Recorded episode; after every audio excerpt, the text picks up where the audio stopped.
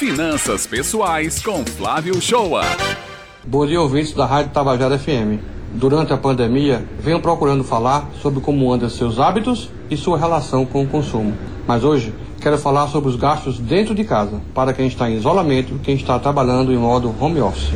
Isso mesmo, porque se parte dos gastos com transporte, restaurante, roupas estão menores, os gastos dentro de casa aumentaram. Eu mesmo recebi uma conta de consumo de energia superior a 20% da média das minhas contas anteriores e acendeu o alerta que preciso rever meus hábitos no consumo de energia.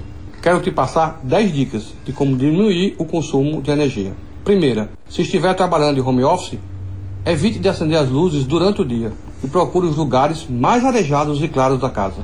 Abra janelas e cortinas. Segundo, não abra de forma desnecessária a porta da geladeira. Verifique sempre ao fechar se está ok e não use em hipótese alguma a parte de trás para secar sapatos ou roupas. Terceiro, se você realmente está sem sair de casa e usando as roupas básicas, será que tem necessidade de usar o ferro para passar as roupas? Ele é um dos vilões da conta de energia. Quarta, dê um tempo ao seu forno elétrico e procure usar o do seu fogão.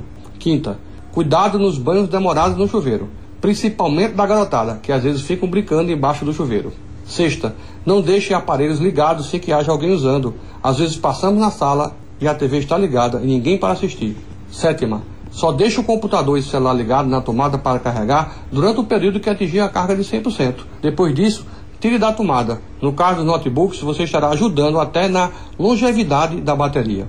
Oitava, se possível, os aparelhos em stand-by devem ficar desligados da tomada. Nona, para quem tem ar-condicionado, determine um horário para ligar e desligar e evite ficar ligando durante o dia. E a última, não esqueça de sempre, sempre desligar os aparelhos ao sair um ambiente. Tem alguma dúvida sobre finanças pessoais? Quer que abordemos algum assunto sobre finanças pessoais? Mande sua dúvida ou assunto aqui para a Rádio Tabajara FM, coluna Finanças Pessoais do Jornal Estadual que vamos responder. Tenham todos uma boa semana e levemos fé que essa fase passará, que nos dará uma grande lição e fique de olho no seu consumo de energia.